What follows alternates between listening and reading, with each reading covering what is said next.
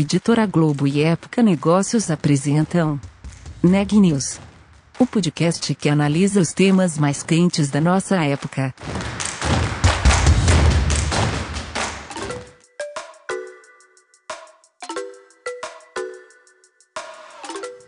Olá, eu sou Elisa Campos da Época Negócios.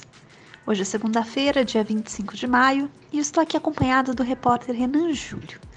Esse é mais um episódio do podcast Neg News, uma série de reportagens especiais sobre a pandemia do novo coronavírus. No episódio de hoje, a gente vai falar sobre o uso das redes sociais durante a pandemia. É difícil negar que elas estejam mais presentes na nossa vida nas últimas semanas. Quem traz pra gente essa história é o Renan.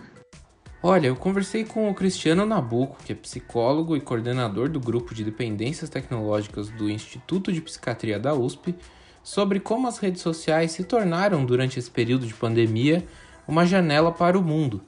Só que ao mesmo tempo é importante tomar cuidado com o excesso nesse uso das redes. Ele também falou sobre como é possível encontrar um balanço entre a vida real e a digital durante esse período delicado. Vamos ouvir? Como você acha que esse uso, esse excesso, esse aumento pode afetar a saúde mental das pessoas durante a pandemia? Eu acho que eu sou uma, uma, uma pessoa, um profissional que eu venho já há muitos anos defendendo a utilização do uso consciente das telas digitais e das novas tecnologias. Né? Eu fui dar uma entrevista, eu não me lembro, acho que foi da CNN, Jornal Nacional, alguma coisa, e o repórter já era meu amigo, conhecido, e falou: Ah, Cristiano, então agora está todo mundo usando uh, as telas digitais. Sai dessa, né? Como é que você sai dessa saia justa, né? Falei, não saia justa nenhuma. Né? O que a gente sempre disse é que, na verdade, por detrás de todas essas plataformas digitais, existe um modelo de negócio onde você permanecer mais engajado, né? permanecer conectado por longos períodos, é extremamente valoroso para eles. Né? Eu costumo sempre dar um exemplo que eu uh, que eu menciono, que é o de que as empresas de tecnologia hoje elas valem mais que as empresas de petróleo ou de energia. Né? Então nós nós somos na verdade o commodities deles, né? Quanto mais a gente navega, Uh, mas respondendo à pergunta, como é que eu saio dessa? Né? Bom, o que eu sempre quis dizer é que, na verdade, a tecnologia, do jeito que estava sendo usada, ela era muito deletéria, porque a gente, uh, na maior parte das vezes, acabava se percebendo aí distraído, né? ou, ou em atividades que, na verdade, se sobrepunham às obrigações e às necessidades da vida real, da vida concreta. Então, é aquela metáfora né, do cobertor curto, né, na medida uhum. em que você começa a destinar muita atenção para um aspecto, você desassiste o outro. Bom, mas e agora? Como é que fica? Bom, agora, agora a gente tem uma, uma realidade que ela está completamente invertida, ela está às avessas, aonde uh, as telas digitais se tornaram a verdadeira janela para o mundo na medida em que eu sou obrigado a ficar mais tempo recluso e que eu não tenho tantos contatos sociais. Então, a tecnologia vai cobrir sim um papel importante. Bom, mas você sempre dizia que isso era ruim? Não, era ruim quando você fazia isso de uma maneira em que ela era uh, dispendiosa e que ela não te, não te levava a nada de mais específico. Né? E, e, uma coisa curiosa que eu tenho observado em alguns pacientes, né, eu, eu nunca li isso em em artigo nenhum, porque isso nunca foi pesquisado, porque a gente nunca viveu uma, viveu uma pandemia, né, uma situação como essa. Mas o que eu tenho percebido, principalmente das pessoas que têm uma condição, vamos chamar assim, um pouco mais favorecida, eh, não, eu, obviamente que eu estou excetuando aqueles que vivem em algum local onde moram uh, 10 pessoas num cômodo, onde claro. você tem dificuldade de se alimentar, mas as pessoas que têm uma condição mínima, né, de ter uma casa minimamente estruturada, é, muitos deles, muitos, não são um, dois, são vários, né, têm me dito o seguinte, né, olha, Cristiano, é, porque faz parte, da, da, da, inclusive, da avaliação clínica quando eu atendo né, os meus pacientes, sejam eles ou por apresentarem depressão ou por qualquer outro problema, inclusive das dependências, né? Faz uhum. parte da minha da minha anamnese perguntar, bom, como é, quanto tempo que você gasta aí nas telas digitais, né? E eu tenho observado que existe aí uma uma resposta mais ou menos uníssona de que é como se eles tivessem, Renan, eles tivessem feito um, um, um efeito rebote. O que isso quer dizer? Já viu aquele aquele aquele jovem adulto, né, ou aquele adolescente que vai para para festa lá para cervejada e ele bebe tanto, bebe tanto, bebe tanto que durante muito tempo ele não consegue mais ouvir falar, né? Uhum. Porque aquilo deu uma saturada. Então eu tenho ouvido isso dos pacientes, né? Muitos estão dizendo para mim assim: eu não aguento mais tela, né? pelo amor de Deus, chega de rede social, pelo amor de Deus. Então, eu acho que em função da necessidade e da reclusão, houve um aumento aí progressivo do tempo, né, que era destinado na tela, e principalmente o que as pessoas estavam fazendo, que hoje elas estão de uma forma assim mais ou menos ampla, uh, se recolhendo, né, não utilizando mais as redes sociais, fazendo outras coisas que na verdade nem se fazia antes por exemplo, uns estão lendo livros que não liam, né? ou se liam no computador, não querem mais ler no computador. Uhum. Outros estão deixando os videogames para montarem quebra-cabeças, Lego, e, e, e, ou seja, é como se, vamos chamar assim, as, as as, o entretenimento da velha guarda, né, ele estivesse voltando aí de uma forma bastante uh, importante e eu acredito descortinando aí uma outra realidade que faz com que as pessoas possam ter a possibilidade de ficar com elas um pouco mais. O que isso quer dizer? Quando eu estou numa rede social, quando eu estou navegando para qualquer propósito, o mecanismo básico que está por detrás aí são os mecanismos de dependência psicológica. Quando eu uhum. pego, por exemplo, um telefone, né, eu, eu pego a rede social e eu faço assim, né, esse é exatamente o mesmo mecanismo das, das, caça, das máquinas de caça-níquel, né, na, na, na, então, é como a hora que eu faço isso, o meu cérebro fala: bom, o que, que vai ter para mim? Né? Será que eu vou ganhar o um prêmio? Então, a gente sabe que nesse caso existem descargas de dopamina que estão sendo dadas, que vão suscitando, por isso que grande parte aí né, dessas máquinas são programadas para, nas primeiras fases, aí darem os prêmios, porque aí ela vai prolongar o teu acesso. Né? então, da mesma forma, quer dizer, as redes sociais, elas, elas também fazem esse tipo de, de recurso, que é o reforçamento intermitente. Né? Uma outra coisa que ninguém conta, vamos imaginar que eu estou fazendo aqui essa conversa com você, e eu viro aqui, tiro uma foto, ah, aqui, gente, estou fazendo aqui uma entrevista com o Renan, que legal, e eu jogo isso na minha rede social. Uh, no mundo real, vamos imaginar que uh, eu teria 50 likes numa hora, né? Uhum. Você teria aí 60, 70, enfim, cada um de acordo com a sua né? Enfim, uh, o que, que a rede social faz? Ela vai dar esses 50 e 70? Não, não vai dar. Ela vai segurar isso. Ela vai me dar três likes na primeira hora, para o Renan vai dar cinco, na segunda hora vai dar mais quatro para mim, depois vai dar seis. Então, ela vai é, é, segurar esses likes para fazer com que a sua interação com as telas ela possa durar, por exemplo, pelo menos umas 24 horas. Por que você vai resolver tudo em oito horas? Então, o que, que dá para a gente saber? Né? Que, na verdade, essas empresas elas não têm a preocupação de olhar para a sua saúde mental. Né? Uh, talvez não tivessem no começo, né? A, a, a, minha a minha sensação é que elas algumas delas não não tinham a noção do quanto que elas estariam criando, né? Você uhum. lê até é, esses esses grandes uh, CEOs dessas grandes empresas, né? Quando a gente fala do iPhone, por exemplo, ninguém pensava em rede social. Né? Eles estavam fazendo aquilo para ser um computador portátil, né? nem uhum. eles sabiam. Mas quando você, por exemplo, lê aí o presidente, né, de uma grande, o primeiro presidente de uma grande rede social, ele vai falar, né? Ele fala, olha, eu até tenho aqui para te ler que eu publiquei isso no meu Instagram. É, ele vai dizer assim: somente um hacker como eu, né, ou como nós, poderíamos ter criado um mecanismo assim tão pernicioso, né? Aí ele vai dizer o seguinte, né? Abre aspas. Só Deus sabe o que as redes sociais farão com o cérebro dos nossos filhos. Fecha aspas. Nossa. Esse cara se chama Sean Parker, foi o primeiro presidente do Facebook, né? Isso está tá amplamente difundido aí na mídia, né? Uhum. Então, o que que acontece, né? Até quanto que você tem essa história ou essa ideia de que é falta de conhecimento ou é programação. Enfim, o que eu tenho visto hoje muito é que as redes sociais como um todo, elas, eh, tardiamente ou não, elas já estão despertando para a preocupação de zelar um pouco pela condição desse usuário. Né? Então a gente vê no Instagram, por exemplo, esse, esse movimento muito né, do uso consciente. Então eu acho uhum. ótimo né, que eles estejam de alguma maneira é, cuidando disso. Mas acabei fugindo da tua, da tua pergunta, né? Falei tanto. Não, ficou ótimo. É, se assim, se ele coloca dessa forma, né? Só Deus sabe Isso. Acho que você sabe mais nesse sentido de quais são as consequências mais graves desse excesso. E aí, nessa busca por um balanço que você comentou, né, que as pessoas estão saindo, eu mesmo, se você for pegar um gráfico ali durante esse período 60, quase 70 dias em casa, os primeiros 30, uso excessivo, agora ah, você também sentiu isso, é? Ah, também que legal. Senti, também senti. E agora eu já uhum. me sinto mais afastado, voltei a jogar carteado, acho uma das coisas. Olha que delícia. Que delícia. Assim, acho que uns 15 anos que eu não, não jogava. Mas enfim, uhum. nesse balanço, quais são as consequências mais graves num curto prazo, num médio prazo, Cristiano? O que, que você pensa sobre isso? Olha, a gente não tem estudos a curto prazo, né? Quando você fala em pesquisas em saúde mental, você tem isso a longo prazo.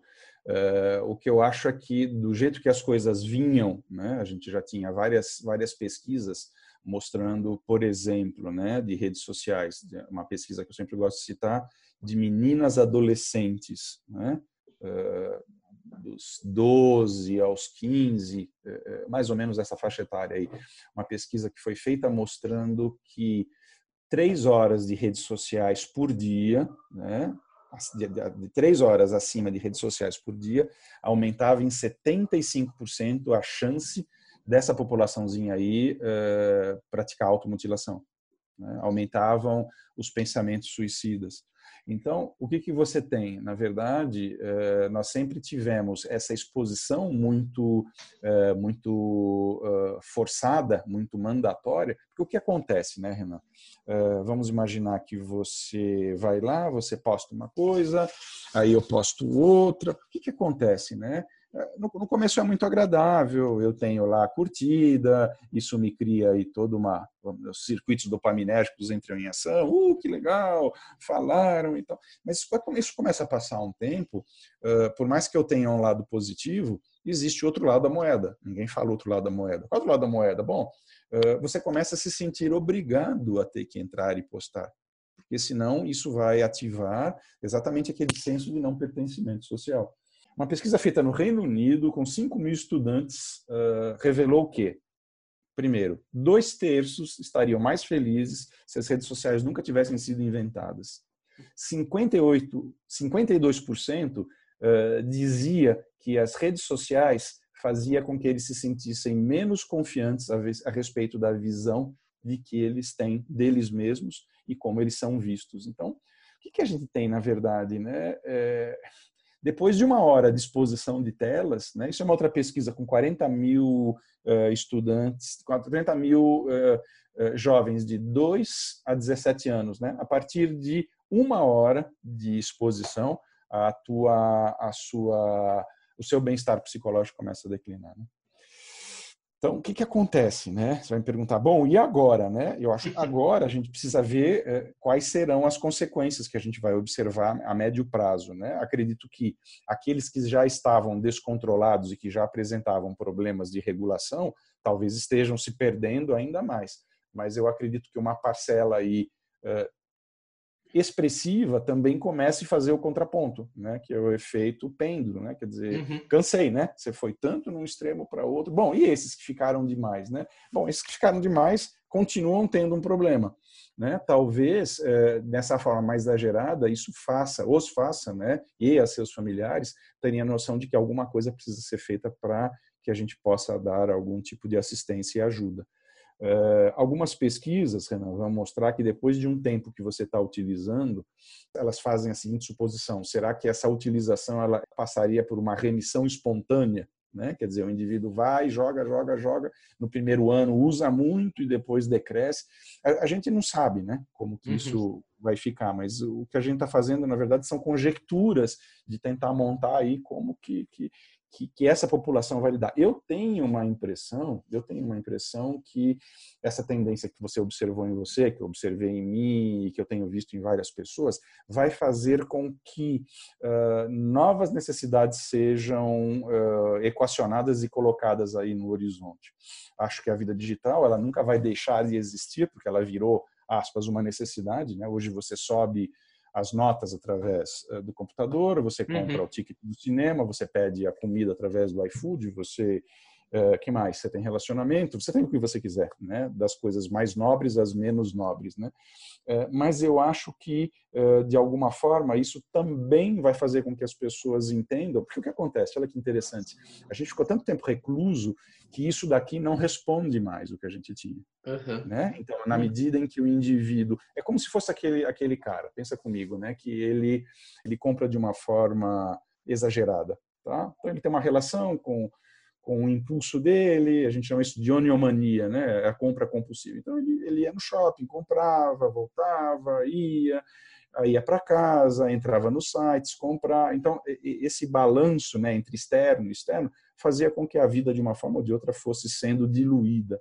Uhum. À medida em que esse indivíduo ficou preso e ele teve o pico, né, onde ele não podia mais sair, talvez ele tenha tido aí um aumento e uma sensação de, de, de privação muito grande. Puxa, eu não posso mais nas lojas, né? Então eu tenho visto pessoas aí que têm falado que têm gastado muito dinheiro, né, nas redes, nas, nas, nas lojas, nas tem uma paciente que eu atendi que ela falava assim, eu eu gastei tanto dinheiro que para eu que eu não posso mais gastar, né? Às vezes eu me descontrolo, ela fala.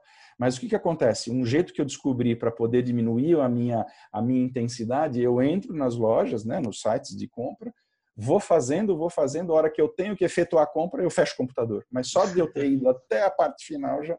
E ela começou a me dizer, ela falou, é engraçado, né? Eu estou vendo que, na verdade, aquilo que eu utilizava de uma maneira mais ou menos excessiva antes e que chegou aqui no pico, não resolve mais os meus problemas. Né? Eu tenho que tomar atitudes para, de fato, ter uma relação diferente comigo mesmo. Então, eu acho que essa reclusão mandatória fez com que a gente começasse a refletir muito a respeito da maneira com a qual a gente lida com a tecnologia.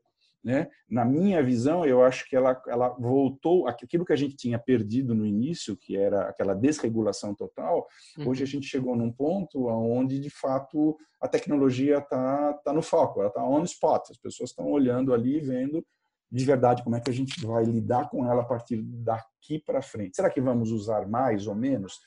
Eu não sei, eu não sei te dizer. Eu, eu tenho a impressão que a gente vai usar um pouco menos. Né? A gente vai aprender a a calibrar um pouco mais, porque o que acontece, pensa comigo também, né, Renan? Hoje, na medida em que a gente está recluso, uhum. uh, a nossa janela para o mundo não é só as redes sociais, mas também os computadores, como eu estou fazendo com você agora. Exato. Eu tenho dado entrevista para televisão quase todo dia através de Zoom, de Skype, enfim, não importa. Uhum. Então, o que uhum. acontece, né? Eu atendo meus pacientes através do Skype, do Skype. Então, a hora que eu fecho, eu não quero ver mais tela. Eu tô tão cansado, tão cansado, que é, é, como se, novamente, de uma outra forma, não simplesmente pelo entretenimento, mas pelo trabalho, isso também estivesse cobrando aí um pedágio, uma taxa muito alta. O que, que acontece, né? Quando a gente se relaciona com um indivíduo uh, presencialmente, né? Estou lá conversando com você, está lá no meu consultório, Renan, quer um café? Ah, um café, tal, café, conversa, ah, porque a vista, ah, porque esse quadro, tal. A gente sabe que 75% quase da comunicação entre duas pessoas, entre o emissor e o receptor, 75% ocorre através do que a gente chama de comportamento não verbal, que é o gesto, que é a, a expressão, uhum. é como você modula a voz. E isso complementa aquilo que a tua narrativa verbal te passa. Né? A narrativa, na verdade, apenas consolida aquilo que você já tinha sentido. Quando eu estou conversando com você dessa forma, ou eu não estou te vendo, né? ou eu não tenho mais acesso, eu tenho acesso à tua cabeça aqui. Né? Isso uhum. me lembra daquelas piadas, né? Que às vezes pediam para gente aquelas fotos dois por dois e você pegava três por quatro e cortava e entregava para o clube, né? Bom, enfim. E aí o que acontece? Hoje você tem um recorte pequeno, né? Então eu não estou vendo. Então isso faz com que o meu cérebro tenha um hiperfoco né? principalmente no meu caso, que estou atendendo pacientes, que eu preciso sacar a modulação de voz, se ele chorou, se ele respirou diferente, é um esforço muito grande. Então, depois de eu atender, por exemplo, houve oito ou nove pacientes num dia, como eu fazia no meu consultório, aqui na minha casa eu estou destruído. Sim. Né? Eu tenho uma, uma, uma, uma, um aspecto positivo é que eu não pego o trânsito, não gasto mais uma hora para ir, nenhuma para voltar. Uhum. Mas o cansaço que eu chego à noite é muito grande. Então, chegando na, na onde a gente estava, né? Eu não quero mais ver tela. É, eu, eu, tranco o quarto também, o do escritório e só no outro dia também, mesma coisa. É, é, é. Então eu acho que a gente está se acostumando, como dizem, né? A gente vai ter que se acostumar a uma nova realidade tecnológica também, né? Não só uma nova realidade social, política, econômica, mas uma nova realidade tecnológica. E, doutor, quase finalizando, nessa linha tênue entre janela para o mundo e exagero, né? Esse foco on the spot que você citou. Uhum. Existe um balanço ou uma receitinha que as pessoas possam tentar seguir? Porque, querendo ou não, é, ainda é um, um meio de se ter um contato com, com o mundo de fora, né? De fora de casa, como a gente está muito preso nesse período. Existe um tempo ideal, uma navegação mais precisa ou recomendações mais superficiais nesse sentido para que as pessoas possam encontrar aqui ali ferramentas para não ficar tão refém Fernando, dessa tecnologia? É, o, o, que eu, o, que eu, tenho costumado sugerir para os nossos pacientes, sejam eles os que usam demasiadamente, né? quando eu falo usa demasiadamente, não é dorme com o celular, né? são aqueles que ficam 40 horas, 50 horas conectados de maneira ininterrupta. Né? Nossa. Urina na calça, muitas vezes evacua na calça para não parar de jogar. Né? Então, os casos são assim bastante dramáticos. Né? Isso a população não sabe, porque é, é, ninguém está na ponta da linha de um ambulatório que trata disso, mas quando você começa a lidar com o que de fato chega ali no hospital público, né, é, uhum. é, é muito chocante, né? Uh, a recomendação, na verdade, é aquela que mais ou menos a gente deveria seguir na vida offline. Qual é a recomendação? Né? Então, você vai trabalhar, você vai fazer algum tipo de atividade que envolva um aprofundamento mental, esse negócio aqui tem que ficar no outro cômodo. Ah, mas você não deixa aqui do lado, virado para baixo, no outro cômodo. Né? Muitas pesquisas mostram que mesmo você fazendo uma tarefa com esse telefone virado para baixo, a tua performance cai de uma forma assim expressiva, quase 30%. Porque você está tão habituado a ficar vendo ele vibrar ou que você perde o teu foco. Né? Uhum. Então, a gente tem que ficar longe do telefone celular, né? Então, tá bom, estou atendendo meus pacientes, você montando suas matérias, fazendo. Bom, cansou, cansei de fazer, entrevistei o Cristiano, estou de saco cheio, pronto, cansei, saturei, legal. Vai fazer o xixi? Vai tomar um café? Então, tá bom, você pode pegar o telefone, dar uma olhada nas redes sociais e quer mandar alguma coisa, quer responder, quer ver se tem cinema, tá? Não tem problema. O que você não pode é fazer isso simultaneamente.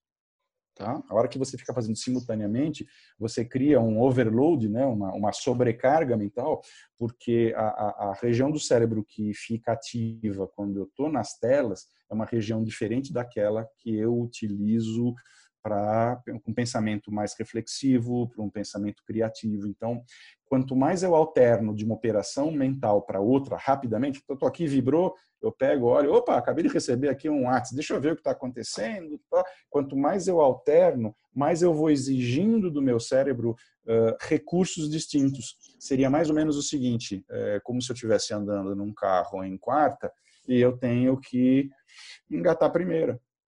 Entendi. Você vai criar um esforço tão grande para você e isso vai, vai, vai sacrificando a vida útil de, de, de, das tuas conexões. Ou eu engato primeira, segunda e eu jogo quinta, depois ele não vai render. Uhum. O tempo que eu vou levar para chegar na quinta marcha, para poder ter uma, uma, uma velocidade segura e chegar com rapidez ao meu destino, de repente é interrompido com um sinal sonoro que chegou. Eu tenho que, de repente, engatar a primeira de novo. Então, estas oscilações vão criando um cansaço. Então, a ideia qual é? Pode usar, não tem problema mas faça uma coisa de cada vez. Você vai assistir vídeos, né? Depois, hoje à noite, a geração digital gosta de não assiste mais televisão. É vídeo, legal. Vídeo, deixa o telefone em outro lugar. Acabou de ver o vídeo? Legal, fecha, vai para o telefone. Esta alternância ela, ela é menos uh, custosa para o seu cérebro, né? além de te criar um padrão de oscilação emocional bem menor do que se você mantiver isso tudo junto o tempo todo. Né? Perfeito. Notícias do dia. Nesta segunda-feira, o governador de São Paulo, João Dória, anunciou a prorrogação da quarentena no estado. No entanto, daqui para frente, as regras de isolamento irão variar de acordo com a região do estado. Dória já adiantou que as medidas que serão adotadas para a capital e para a região metropolitana de São Paulo, que são exatamente as regiões mais afetadas pela pandemia, não serão as mesmas do interior. A Bolsa Brasileira teve hoje um raro dia para comemorar em meio à pandemia. O Ibovespa, que é o principal índice do mercado acionário brasileiro, fechou o dia em alta de 4,25% aos 85.663 pontos. Quem puxou a valorização foram os bancos, principalmente o Banco do Brasil, com uma alta de 10,49%, e o Bradesco, com 7,99%. Segundo o último boletim divulgado pelo Ministério da Saúde, o Brasil tem hoje 374.898 casos confirmados do novo coronavírus. O país registra 23.473 óbitos, o que dá ao Brasil uma taxa de letalidade de 6,3%. Por hoje é só, pessoal. Muito obrigado pela audiência. Até amanhã.